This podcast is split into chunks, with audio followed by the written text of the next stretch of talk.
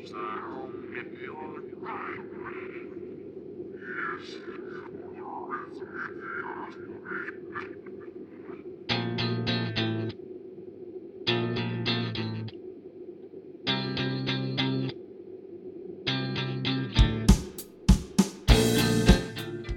ログレ中華水曜日2023年2月21日です。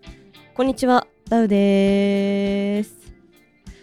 最近、あんまし食欲が湧いていなかったんですけども、というのもちょっと仕事が忙しくてですね、もう家帰ったらすぐぶっ倒れたいわみたいな感じになってたんですけども、あのーもうタイトルからさせていただける通りですね。今回ゲストに来ていただいておりましてで私その方の番組聞くとなぜかねお腹めっちゃすくんですよね、その番組まずは心からだって言うんですけどはいということでもう完全に完全にもう利己的な理理由で今回はゲストさんに来ていただいております、えーまずは心からだそしてお弁当の蓋を配信されております鬼おろしさんですよろしくお願いしますはい、こんにちは。鬼おろしです。よろしくお願いします。よろしくお願いします。お邪魔します。ということでですね。はい今回はゲスト会となっております。わーいわーい。私鬼おろしさんのそのまずは心体でのレシピ紹介うん。の時だけいつもねお腹すくんですよ。ありがてって いう理由で来ていただいておりますけども。えっとか簡単でいいですので鬼おろしさんの紹介をお願いできないでしょうか？はい。え、ポッドキャスト、まずは心体では食生活編の話をしていたり、あと、お弁当の蓋で普段の、まあ、主婦の日常をお届けしたりしております。食べることが大好きです。鬼おろしです。よろしくお願いします。わーお願いします 嬉しい。もうねあの鬼おろしさんの声聞くだけでお腹空いてくる。それは、それは、どういうことだ？ちょっとなんかあや危うい方に捉えられるかもしれませんけどもね。あの先ほども何分間かあのお話しさせていただいててもうお腹が、うん。ずっとなりそうになってるのをこらえながら今ね、ちょうど収録してるのもお昼時なので、そうですしっかりねお腹を空かせてもらえたらなって思います。はい。はい。という感じで今週はやっていきたいと思います。はい、お願いします。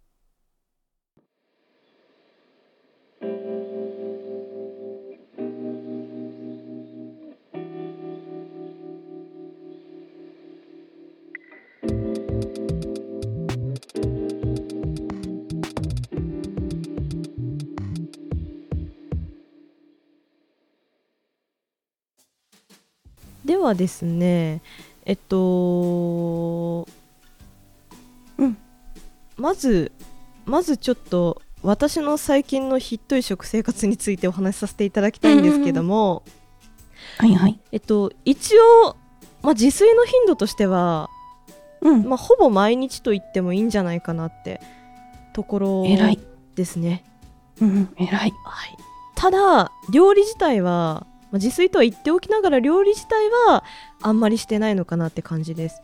もう作り置きを休みの日に作っておくので、もう自炊はほぼ完結してる状態で。うんうんはありますね、いや、でもそれってさ、すごい、なんだろう。お仕事されてる中で、そういうのが、ね、休みの日に時間がある時に作り置きをするっていうのって、すごく効率が良くて、おううん、いいことだなって私は思います。うわ なかなか逆に、まあ、今私主婦なので、うんうん。作り置きをする時が少なかったりするのね。毎日になんかその日作っちゃってみたいなことをしちゃうから、その作り置きっていうのをその時間がある時にできるのってねよくなんか言い方おこがましいけどすごい頑張ってらっしゃるなって思う。えめっちゃ嬉しいです。大変だもんね。ねえ大変なんですよね。そうなんか結局休みの日って言ってもそんなに時間があるわけじゃないんで、うんうんうんまあ、作り置きって言っても本当なんかね2品もう多くても3品作れたらいいなくらいのノリで、だしあの一度の食事でも私1品くらいしか食べないんで、うんうんうん。ね、結構偏ってるというか。当然なんかあの料理に時間ね割けないから下準備も本当 無理ですし、うんうんうんううん。ん洗い物とかも本当少なくしたいから作り置きね作ってある程度作り置く分を分けた後のフライパンで食うみたいな、い やでもねめっちゃわかるそれ。もうなんかそのままそのままでいいじゃんどうみたいあな、うん、たまにやるよ。全然やるよ。あー。私もたまにじゃないんですよ。毎日なんですけど。いやそれでも毎日ね自炊をしてるのが素晴らしいと思います。うわーありがとうございます。まあ結局は見てる人いないからいいやみたいなね。甘えから来るんでしょうけどもね。いやいやいやいや。いやーちなみにうん。えっと私は普段まあ料理するって言ったらえっと24のフライパン？はいはい。直径が24直センチ。径多分直径24ですね、うんうんうん。フライパンとあと、まあ、ほんとちっちゃいなんかちょっと深い鍋みたいな、手鍋みたいな感じかな。片手で持ってる鍋。ああそんな感じです。うんうんうんうん。うんうんうんくらいしかないですかね。まああとなんか普通に和え物用のボウルとか持ってますけど。はいはい。そんなもんですかね。あと火を火を使う？火を入れるもので使ってるのは、はい。あとがえ IH だっけ？あそうですね。で IH 使ってます。ってるのとあとレンジ？はい。電子レンジ。電子レンジ。はい。あと炊飯器、炊飯器、うん十分です、うん。ありがて。えめっちゃ十分だと思う。洗い物ね減らしたい時って包丁とかまな板もね出したくない時もね、うん。あると思うので、うんうん。うん、そういう時にも作れるものもねいくつか考えてきました。あありがとうございます、とか、うん、あと食事に一度の食事でもうほぼほぼ一品でしか食べないっていうことなんではい。なるべくならば具沢山にしてしまおうではないか。とか。めっちゃ考えてくださってる。ありがとうございます、なうん。いやでもね同じなのよ。やっぱり日々ね、はい、作ってるとね考えることは一緒なんです。あ なるべく簡潔に済ませたいっていうのはねーあるねうん。うん特に寒いやんか。特に今の時期は。うんですね。そう。で台所ってすごい温度差が激しい場所やからうん夏やとむっちゃもうサウナ状態になるしうんうん今みたいに寒いと底冷えするうん火を使ってても足元から冷えてくるみたいなことがあるからうん。私もなるべく時短はしたくって、うん、だからすごいダウちゃんのこの今回お話ししてくれたことに共感をしております。あーありがとうございます。えーはい。はい、じゃあじゃあ、うん、えっとちょっとその作り置きとかうんうん。作る上でなんか結構疑問点があるのでちょっとそこについて質問していけたらなと思うんですけど、はい、わかる範囲になっちゃうと思うんですが、あ うん、全然。はい。よろしくお願いします。いやいやこちらこそです。はい。まずえっと、うん。私基本作り置きしかしないんですよ、うんうん。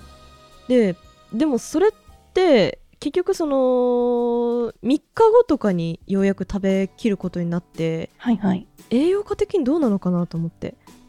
なんか確かに。ううん。気化する気化っていうか あもうなんか蒸発して栄養なくなるんじゃないみたいな風に思っちゃうんってて、うんうん。どうなんでしょう？えっとねこの辺はうんとね時間の経過とともにはい。なくなってしまう栄養素っていうのはやっぱりあってうん特に水溶性のビタミンうん。は時間の経過とともに失われやすいです。あー。中でもビタミン C は、はい、うん、気化するっていうかその時間とともにうん、減ってしまうっていうことが多いです。えー、ビタミン C うんうん。うんうん、でビタミン C がそもそも温度変化自体にも弱くって加熱をしちゃしすぎるとどんどん減ってしまうっていうのもあるのね。へえうんうん、だからうんと作り置きのものにそのビタミン C をこう委ねるというか ビタミン C 摂取を作り置きのものに委ねるっていうのはちょっと難しいかもしれない。あー。ただはい。脂溶性油に溶けやすいビタミンはい。が、えー、と4種類あってほうほう。ビタミン D、A、K、E でビタミン4つだけって語呂合わせで覚えられるんやけど、ほうほう。うん、その脂溶性ビタミンだったりとかあと食物繊維とかあとマグネシウムとかカルシウムなんかのミネラルははい。時間経過では消えにくいです。消失されにくいです。ミネラルも消えづい。らいんですね、うんうんうん。へえじゃあで、はい。うん。そのあたりはそうそう。3日後でも取れるかなと思います。うんうんうんうんうん、うんうん。じゃあその水溶性ビタミン特にビタミン C とかは別に、まあ、例えば果物だったりとかでうん。補えばいいみたいな感じなんですかね。うんでそもそも水溶性ビタミンっていうのははい、毎日の中で日々の中でうん、どんどんその取ってもあの尿として排出されてしまうものなのでいっぺんに取ったからといってはい。全て吸収してもらえるわけではないので、水溶性ビタミンは、まあ、作り置きからっていうよりかはこう日々定期的に取った方がいいビタミンやからうん。ダウちゃんが言ってくれたみたいに果物とか生野菜とかから取るのがいいんじゃないかなっていう感じかな。あー量より頻度というか。うんうんう。うんーん。ちなみにそのうん。生野菜って今聞いて、あのー思い出したというか あの、うん。私普段、まあ、それこそ作り置きでうん。あのーあんまり生野菜を食べないんですよ食べたとしても作り置き用に塩もみ込んでみたりとかはいはいはい。ちょっと漬物っぽくするうんです。よね、うん。で私結構生野菜に期待してるものって食物繊維が特にそうなんですけど、うん。塩とかもみ込んでなんかそういう加工したら食物繊維し死なないですかね？ああ食物繊維は食物繊維にもは2種類あって、うん、えっとね。水溶性水に溶ける食物繊維とはい。不溶性水に溶けない食物繊維っていうのがあります。ほうほうで例えばわかめとか昆布とかのネバネバしているのが水溶性の食物繊維。へえはい。でごぼうとか人参とか大根とかうんうんお芋類とか。根の。根菜系。そうそう。に入ってる多いのが不溶性の食物繊維。水には溶けにくい食物繊維ってなってて。それぞれ働きが違って。はい。あ、えっと、結論から言うと水溶性の食物繊維は塩もみするとその水分とともにうん。やっぱり流れ出てしまうと思う。うんうん。うん、けど不溶性の食物繊維は水あの塩もみして水分が出ても溶け出しにくいかな。あー。であの葉物野菜にもはい。不溶性の食物繊維っていうのはもちろん入ってるしへえその水溶性の食物繊維だからといってはい、全部が全部流れてしまうわけでもないので、それだったら、うん、と生野菜ってそのまま食べようとしたらさうんすっごい食べにくかったりもう水分でお腹膨れちゃったりするじゃない？うんはいうん、だけど塩もみしてこうしんなりししなびたって言ったらあれだけど しんなりして傘が減ったらその分量が食べられるようになるよね。はいうん、そしたらそれで食物繊維を補うっていうことはできるんじゃないかと思います。えっとちょっとみその食物繊維の密度は減るけどその分量で補うってことですねうんうんうん。へえああそういう考え方に、うん、考えてもいいんじゃないかなって。なるほどうん。そう最近ハマってるそういう作り置きに白菜に塩昆布もみ込んで、めっちゃ好き。あ、うん。めっちゃ好きです？そうなんか、うん。それになんか梅干しとかなんかいろいろなんか、そういう系のを入れて食べるのもすっごい美味しくて。あーわかる。そうめっちゃ食べてるんですけどまあでも、まあその辺はもう美味しいから量で補いと。いうことですね。あの、そうそう。味もね、大事やしね。はい。うん。で、ほら、塩昆布もさ、私すごい大好きな食材なんやけど、塩昆布は、うん。その、水溶性のぬぬめぬめの食物繊維が入ってるので、だから、はい白菜の塩昆布もみって、うんすごくこう、補い合ってるっていうか、とっても理にかなっている気がする。っていう考え方もできるんじゃないかな。なるほどうんうん。じゃあめちゃめちゃごめんなさいちょっと不女子の用語が出ちゃうんですけどカップリングとしてはもうほんと最強というか、そうね。そうですね。ごめんなさい。その,、うん。そのワードしか出てこなかった今。どどっちが攻めでどっちが受けかなみたいえないでこうちょっと。な考えないと。ああなるほど、うんそういう組み合わせによっ素て補うこともできるし、そその食べる量によっても調整できるしで、まあいろいろ考えようがあるんですね。そうだね。うん結構頭でっかちになっちゃってましたその辺。いやいやでもなんかそれにナチュラルにたどり着いていたのがすごい。よかった。あと気になったこととしては、えっと最近で言うとその秋とか冬って根菜物はいはいばっかが安くなってて、うんそうね。そうあんまりなんかそのバランスの取れたその食事うん。を取れてないんじゃないかなってうんやっぱ思っちゃうんですよね。その夏だったら夏でなんでしょう。まあトマトとかナスビばっかり食べて、お腹壊すしみたいな。あー水分多いからとそうかかな。そうなんですそうなんです、うん。っていうのが多いのでなんかねそれって、まあ、栄養バランス的にもあんまよろしくないですよね。うん。同じものばっかり食べちゃうっていうところではやっぱり良くないとは思うけど、でも、うん、例えば根菜でも大根だとはい。うんとビタミン C とかカリウムが多いとか。うんうんうん。人参だとビタミン A カロチンが多いとか。うん。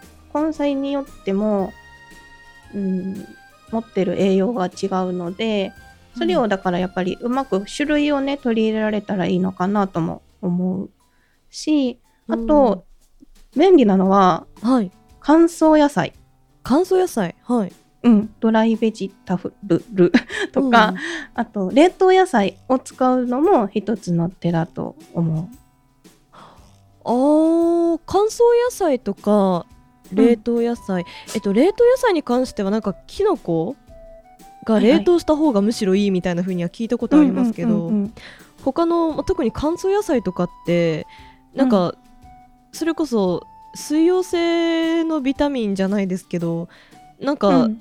いろいろなくなっちゃってるんではって思うことあるんですけどあどうなんでしょうね。ーうんそれもねその、うん。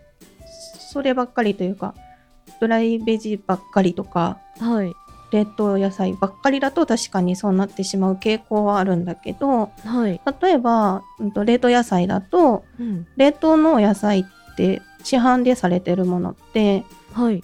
旬のよくその食材が出回っている時期に大量にこう冷凍してされたものが冷凍食品コーナーに並んでいることが多いらしくてえー。だから旬の食材ってはい。一番その食材の栄養価が高い時期美味しくて栄養価が高いっていうとってもいい時期にはい。収穫されて冷凍されているものがあるので、うん、うん。あの冬に買うトマトよりはい。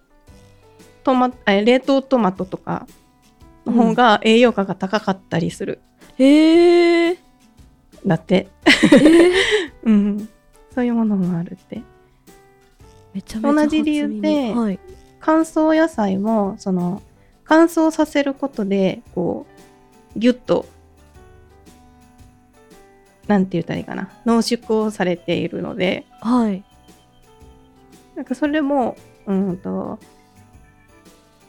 うん例えば 100g のキャベツと 100g の乾燥キャベツで言ったらその同じ量な同じ量っていうかなんて言ったらいいのかな。実際食べるときには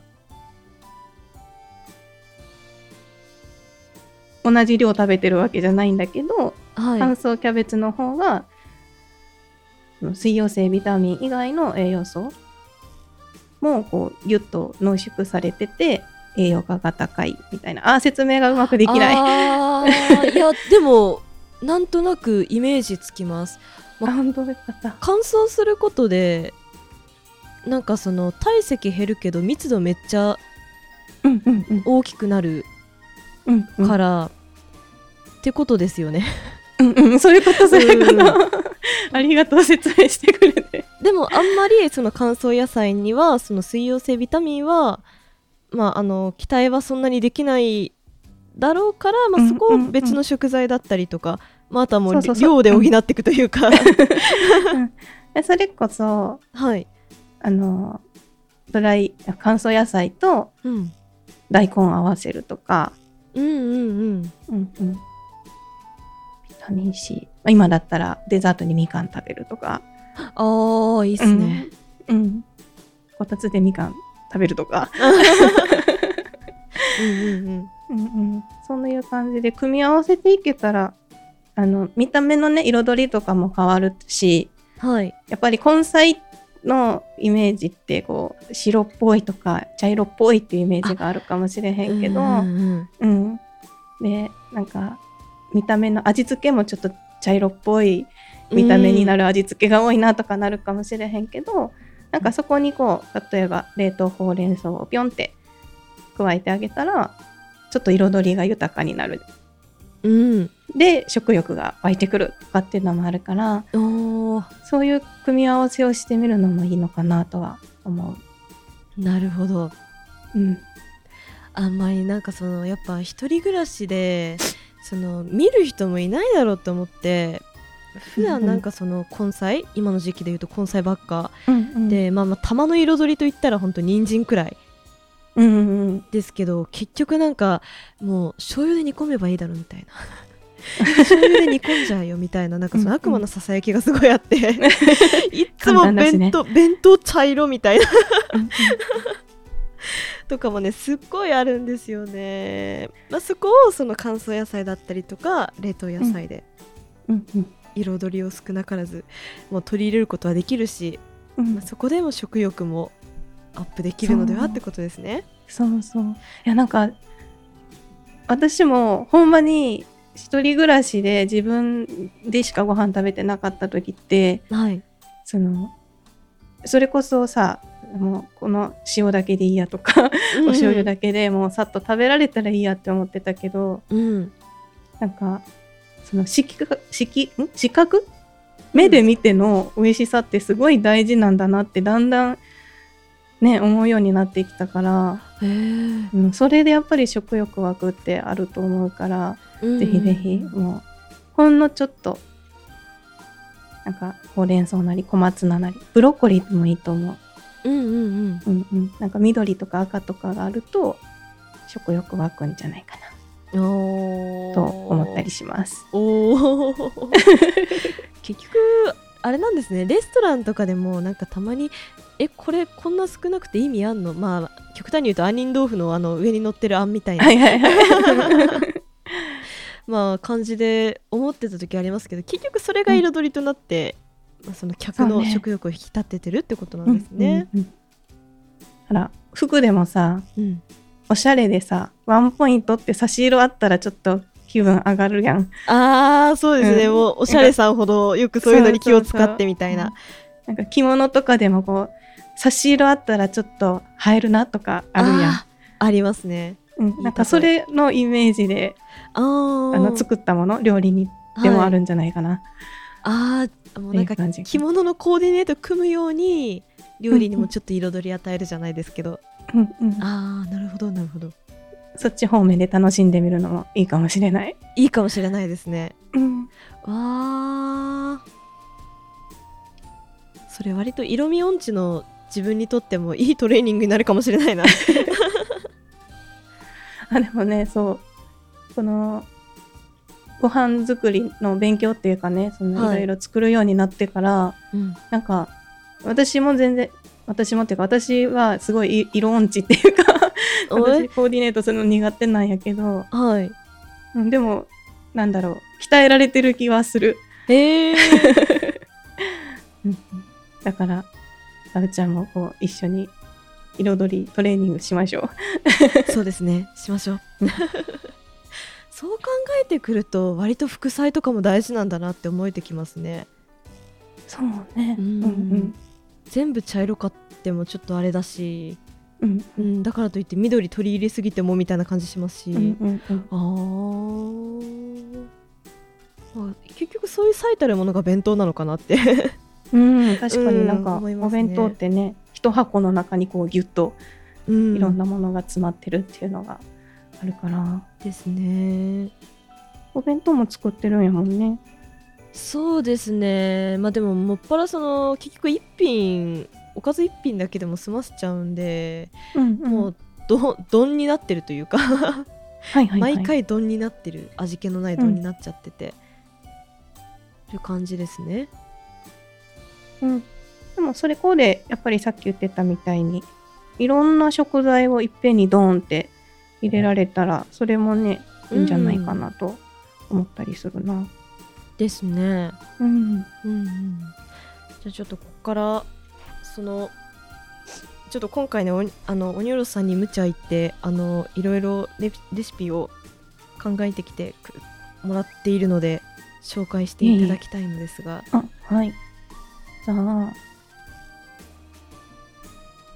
いくつか。本当に私も時短というかすぐできるのが私も楽なのでそんなのをいくつか考えてきました。わはい。で、えっとね、時間をね、その日々忙しいからやっぱりかけられないっていうことなので、ーはい。すぐできる副菜お。とはい。20分ぐらいでできるそういう丼物系お。を考えてきました。ありがとうございますはい。まず、5分以内にできるはあ5分副菜。はいはい。野菜の白だし漬けです。お白だしって使ったことある、ありますけど持ってはいないですね、さっきさ、はい白菜を塩昆布で漬けるって言あってたやんか。はいまあ、ほほとんどあれと同じイメージで、はい、うん。野菜、はえっと、キャベツとか、それこそ白菜とか、うんうん、なんだろう、あと、大根でもいいし、かぶとかでもいいし、うんうんうん。うん、そういう、まあ、生で食べやすい。あトマトでもいいかもしれない。とかをはい。希釈した薄めた白だしにはい。つける、それだけ？だけどはい。それだけ。おーおー。だけど、えっと、白だしって塩分が強めだからちょっと入れただけですごいその野菜自体から水分が出てくるのではい。なんかその野菜自身の水分でも浸かる。なるほど。うん。野菜の白だし浴みたいな感じで、おおうんうん、できるのでそれだとそのシャビシャビにあの水分たっぷりになりにくいからはい。それこそお漬物っぽくお弁当にも入れやすいと思う。あー意外と。でこれ,、はい、うん、でこれはあのジップロックっていうかなんて言ったらいいのかな。フリーザーバッグ。ああはい。チャックがついてるナイロンのうんうん。食材保存用のもの、はい。うん。あれで作れるので冷蔵庫のスペースもそんなに取らないから、うん。うん。もう切って入れてポンって置いとくだけでできます。よーちなみにその根菜系、ちょっと生で食べるには硬すぎるなみたいな。ものとかであもー。白だしつければちょっとうんうん。柔らかくなるんですかね、たくあんみたいに、うんうん、そうだよね。で、うんと硬いものは薄めに切るといいかもね。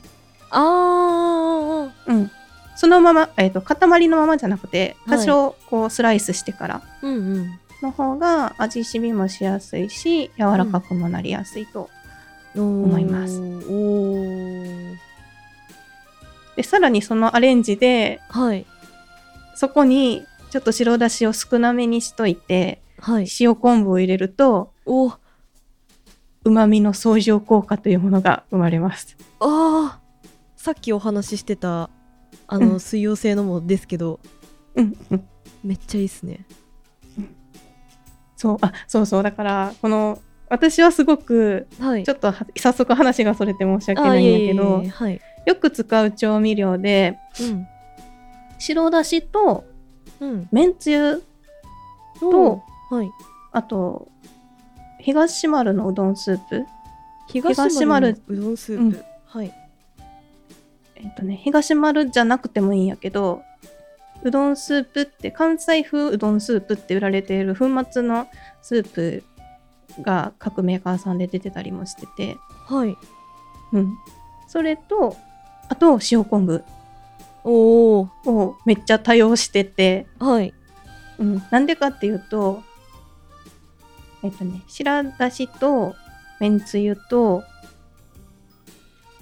関西風のうどんスープは、はい。かつおベースのお出汁で、うんうん。塩昆布は昆布ベースうん。の、まあ言うたらお出汁の役割をしてくれるんやけど、はい。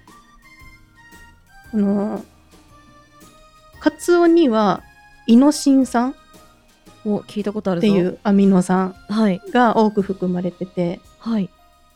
塩昆布はグルタミン酸、グルタミン酸はい。うん、アミノ酸、旨味成分が多く含まれていて、はい。このアミノ酸のこの成分同士を組み合わせると、うん。そのめっちゃ旨味増しますよみたいな、あー、うん。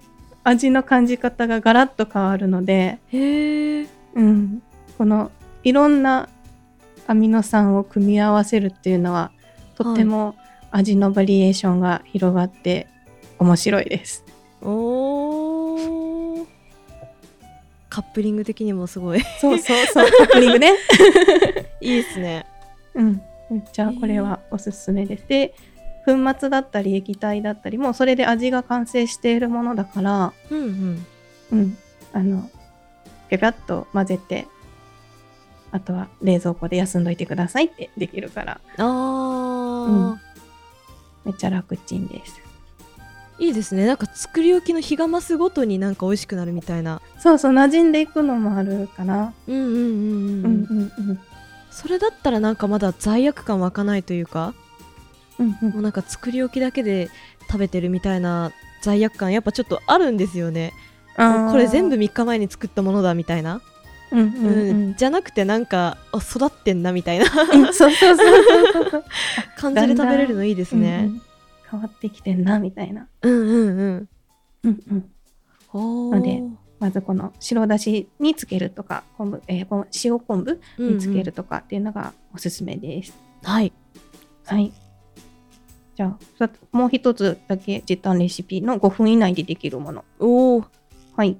レンチンでナムル。レンチンでナムル？うん。ほレンジでチンしたナムル。う、うんうんですこれはもやしでも小松菜でも人参でも玉ねぎでもできます。おおで味付けとしてははい。またまた登場します。塩昆布、塩昆布。ツナ缶、ツナ缶。うん、ごま油、ごま油。お好みでお塩。おー。以上。以上。です。うん。これもはい。もやしやったら切らなくていいしうんうん。小松菜やったらキッチンバサミで切ったらいいし、うん。うん。まあ、人参と玉ねぎはねもうちょっとナイフナイフじゃない。もうちょっとねまな板がいるけど、うん。うん、それでも、まあ、同じような大きさに切って。うん人参だったら細切り。玉ねぎだったら薄めのくしくし形切りっていうのかな、にはないるように切って、うん5ミリ幅ぐらいかな。ちょっと細めに切あって。ーはい。でツナ缶ドーン塩昆布ドーンごま油ちょろり。楽。で耐熱焼きうん。に入れたものをそのラップしてレンジで。5分ぐらいあれば十分やと思うな。えっとね600ワットではいうん。人参玉ねぎは4分5分やった方がいいと思うしうんうん。もやしとか小松菜やったら3分とかでできると思う。ああもうもうめちゃめちゃ楽じゃないですか、うん、そう。だから逆に言うとレンチンナムルをレンチンしてる間にうん、野菜の白だし漬けも作れる。うんうんうん。うんうん。とかその順番を変えたら2品作れたりするかなうわ 拍手拍手が出た。嬉しい。ーちなみにそのツナ缶は、ボンってもうオイルごとボンですか、オイルごとボンでもいいと思うし気になるようやったら、うん。うんと油切ったり、うん。私はあのノンオイルのものを使ってます。ああもう初めからノンオイルでうんうん、やってるんですね。へえまあでも一応ごま油でちょっとはひあの火取りやすくなってるというか。うんうんうん。ですね。風味もつくし、ううんんうん。あと人参とか小松菜緑黄色野菜ははい。さっき言ってた油に溶けやすいビタミンが多く含まれてるので、お。うん、ちょっと油分を足してあげるとうんうんうん。そういった栄養素も吸収されやすくなります。えー、めちゃめちゃ頭いいですね。全部全部なんか受け売りっぽい感じいや いやいやいやいやいや。結局ねなんかそういうのまあレシピとかで確かに見ることあるかもしれませんけど、やっぱ人からちゃんと聞かないと説得力が 全然違いますからね。なんか、うん、私もそういうのをこうまあまあたまたまね機会があって学んだりしていたんやけどはい。理にかなっておるんやと思って。うんうんうん。うんうんうん。なんか楽しんでできたらいいなってそういうのもね知知れてね、そうですね、うん、って思ってます。うわーありがとうございます。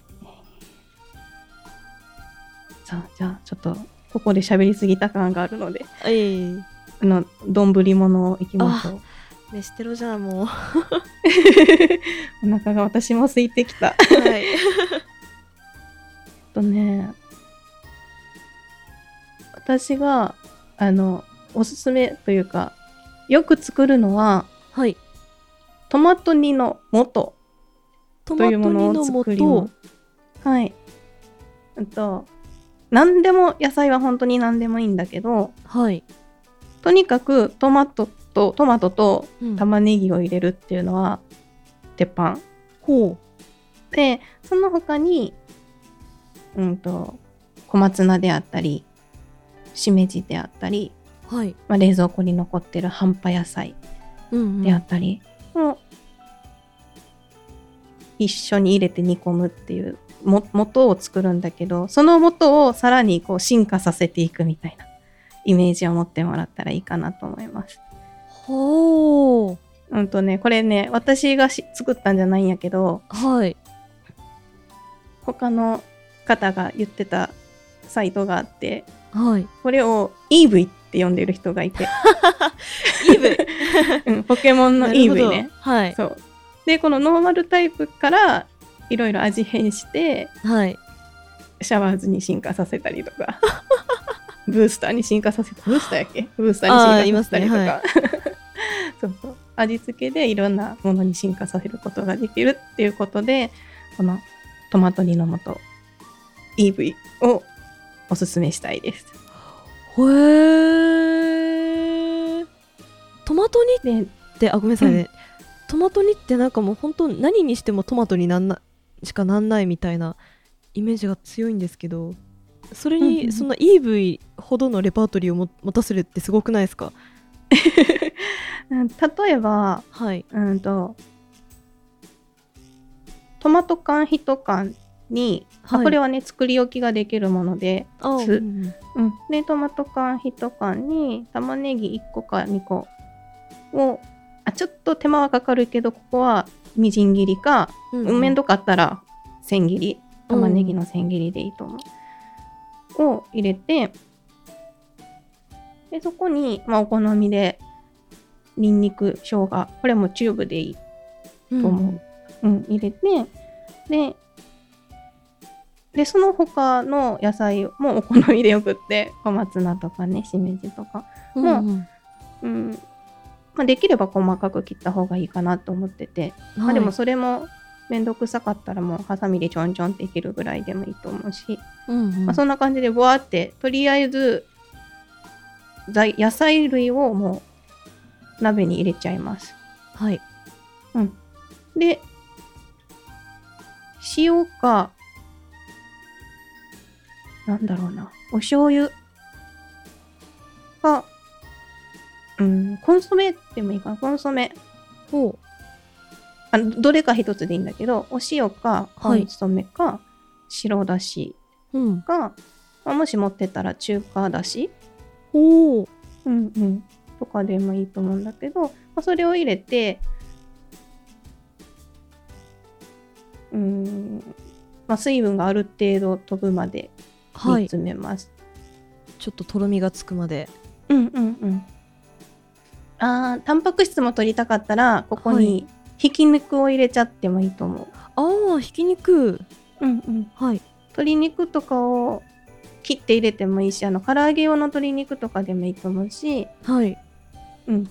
でもう私はひき肉が簡単やからうんうん鶏肉のひき肉とか合いびき肉とかをバーンって入れちゃいます。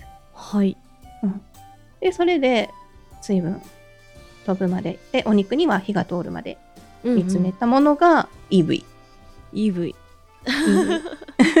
でこっからえっ、とさらにトマトにあトマトにケチャップを足したらはい。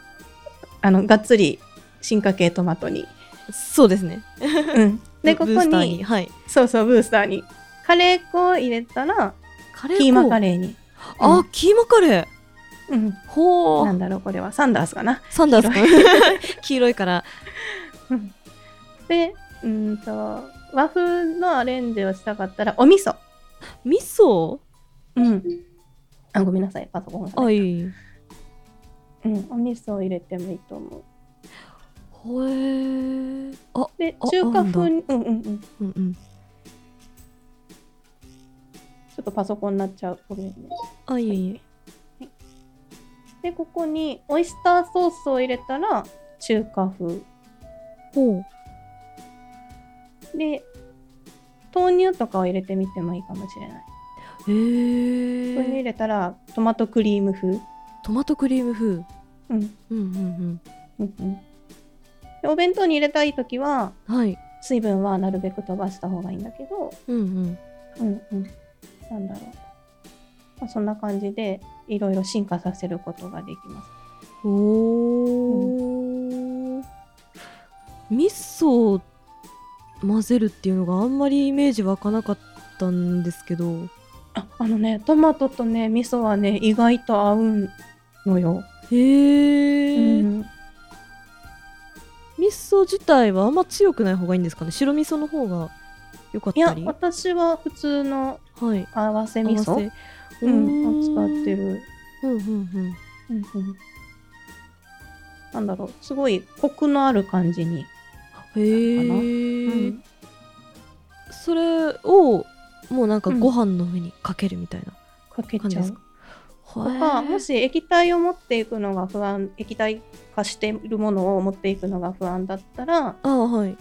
あのタッパーでスクリューロックっていうのがあってほう。ジップロックさんから出てる商品なんやけどはいあの蓋をね普通のタッパーってこうペロンって開けるものが多いじゃん。か、はい。スクリューロックはあのひねって閉めるタイプの蓋になってるのではい。液体がこぼれにくい。あースープジャーみたいな感じ、そうそうそうそうなんですそう。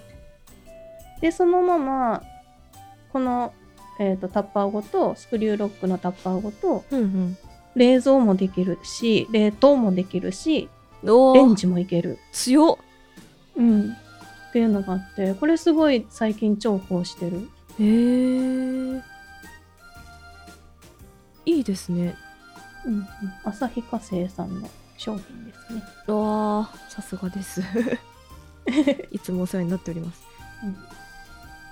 結構ねだからお弁当に、うん。うんあなそうそうペロンとだと、うん。ごめんごめん。うん。漏れちゃう。うん。横から漏れちゃうとかがすごい気になるんだけど。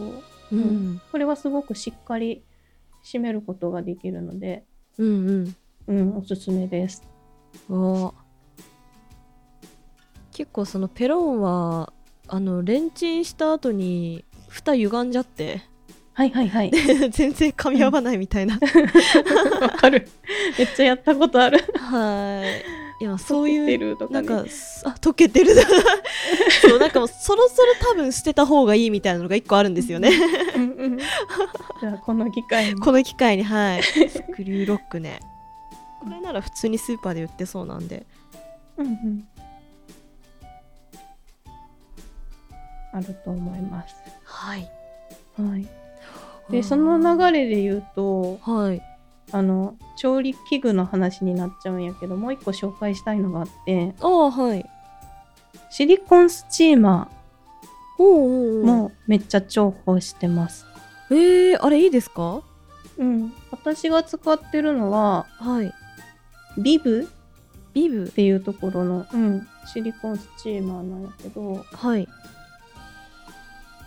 ビブシリコンスチーマーで検索したら楽天さんとかのサイトが出てくると思う。うんうんうん。でこれの、えー、とビブシリコンスチーマーのデュエ。っデュエ？ていう、うん、23人用のものがあって。はい。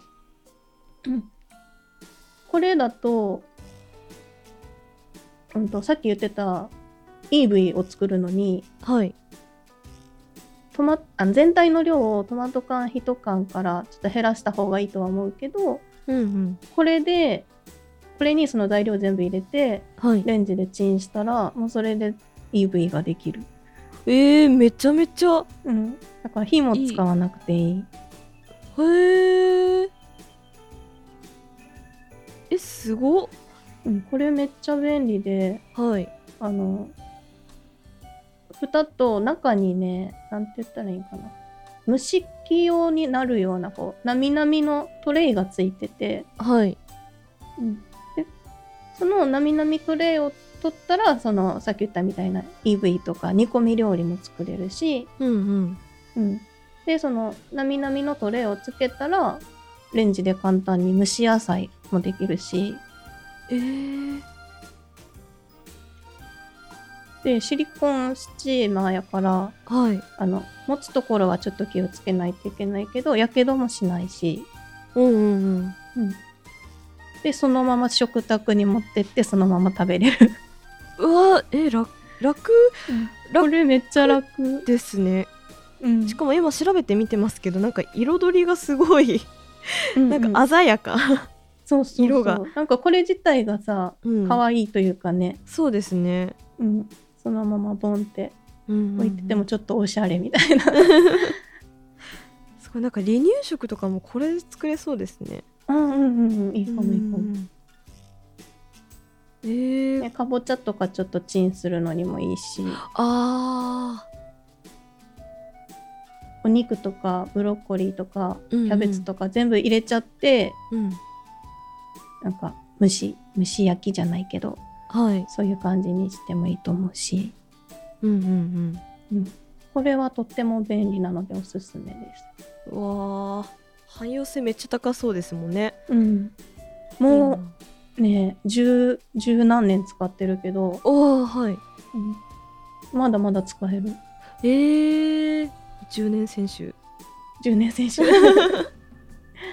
すごい。これちょっともうポチろうと思います早速。ぜひ1個ねへー。3000円くらいはするけどでもめっちゃめっちゃ使えるから、うんうん。めっちゃお得やと思うなこれは。ですね。今アマゾンだったら55%オフになっててえ安い。1900円で買える みたい。いいな、ですのでちょっと今、うんうん。はいもう早速購入しようと思いましたけど。よければ、はい。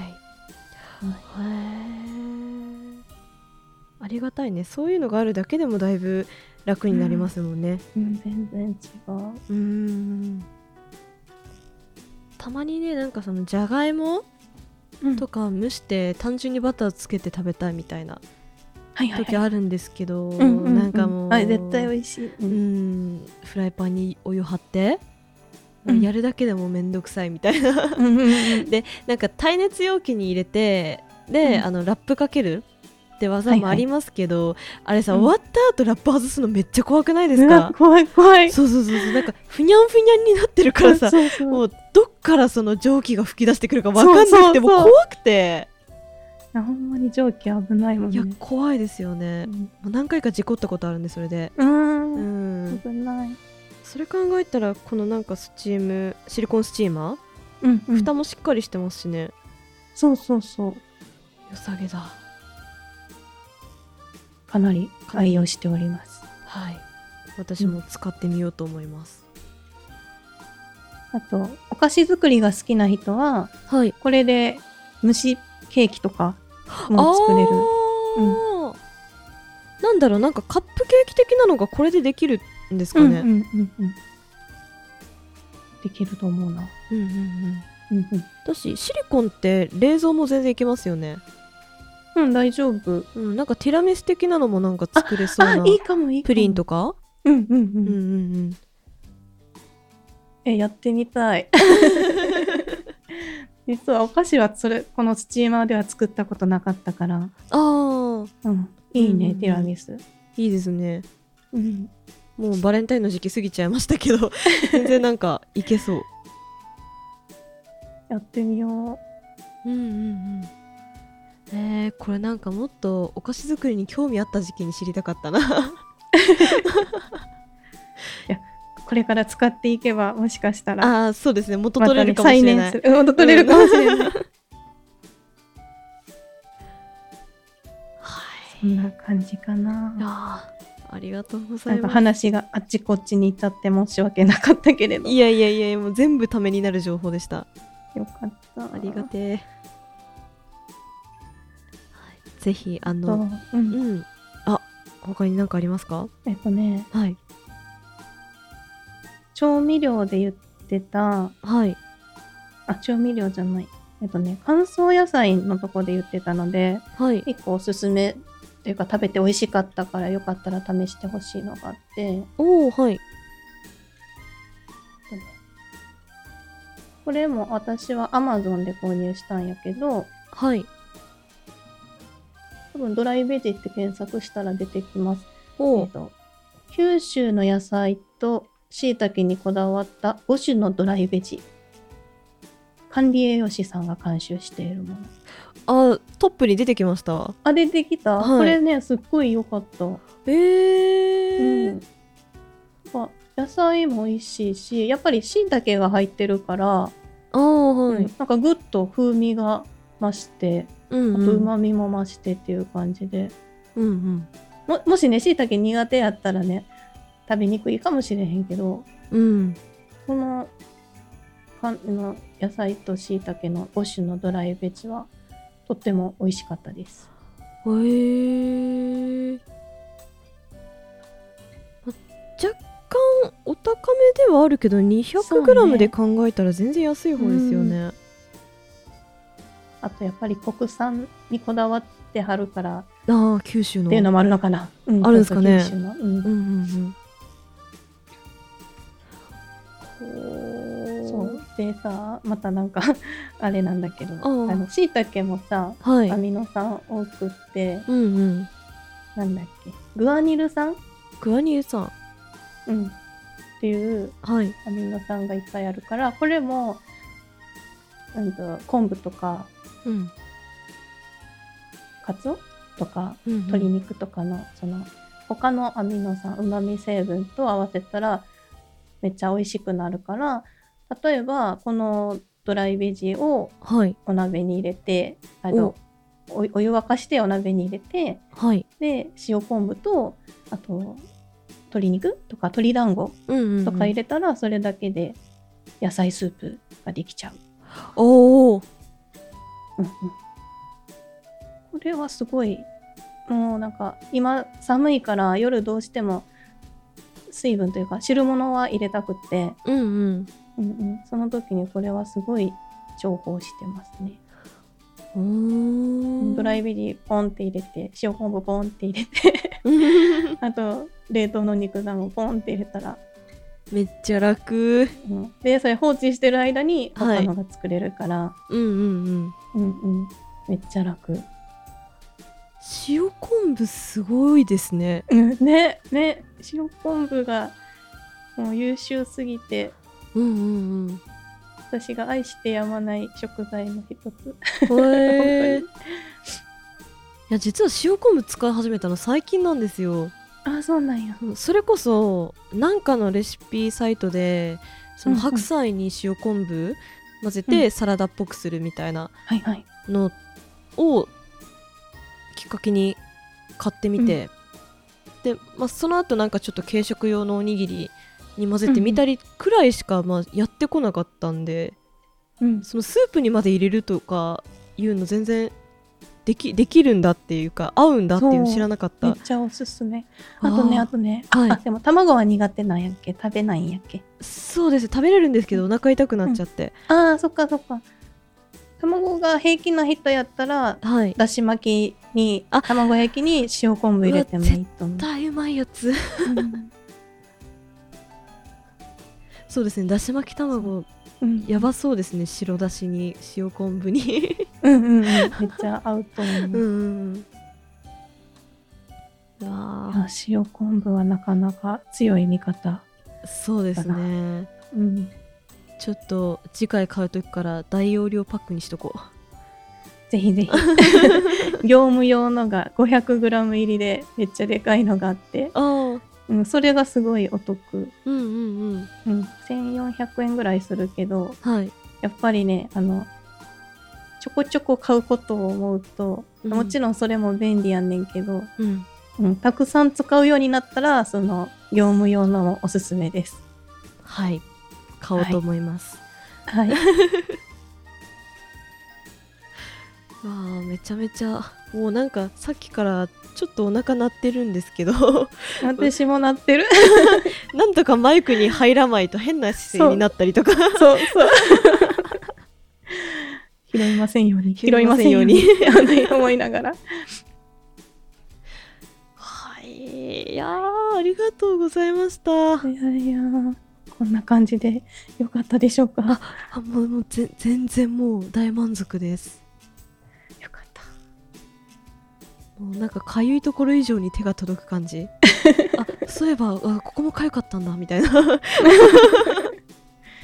リカリカリカリ。はいありがとうございました。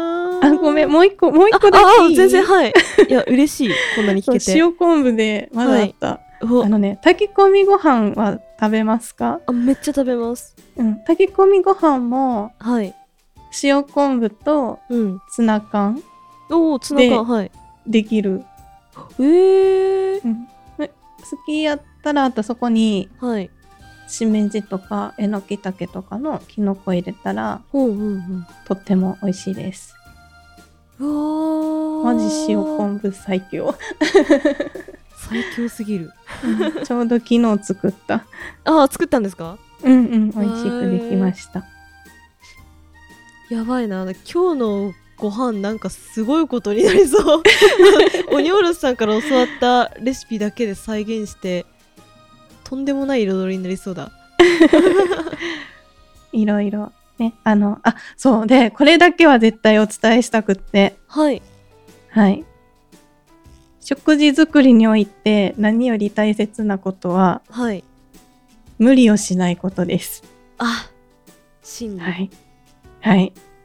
それだけはもう忘れないでください。ね。うん、うん。本当に辛い時はもう冷凍餃子でもいいんだよみたいなね。冷凍食品メーカーさんありがとう。ありがとう。それが一番大事です。大事ですね。うん。うーん。な結局なんか自炊しようしようと思っても本当に疲れた日の夕食もう冷蔵庫の中に何もないけど、冷凍庫の中には餃子の餃子が24個あるみたいな。うんい全部食べちゃえみたいな。ねやでも餃子はさ、ある意味完全食やんね。そうですね。うん。確かに、炭ね、水化物取れるし、うん。野菜も入ってるし、うん。タンパク質もお肉で取れるし。うんって思ったらほら冷凍餃子でももう素晴らしい。素晴らしいですね ニンニクたくさん入ってるからもう元気スタミナスタミナ料理でも。もあるしうんうん、最強じゃないですかは最強。あ無理なく楽しく美味しくが一番いいかなと思います。そうですねね。ね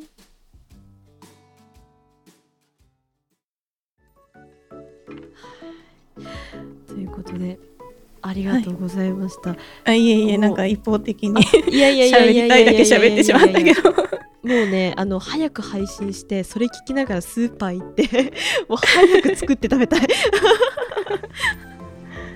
私もスーパー行こ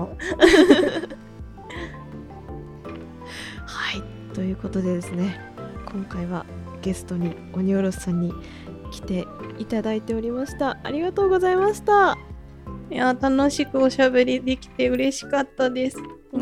たおちゃんの声が癒しも。えいやえいやもうこちらこそもう鬼おろしさんの 声でなお腹空いてんのになんかすごい温まるみたいな。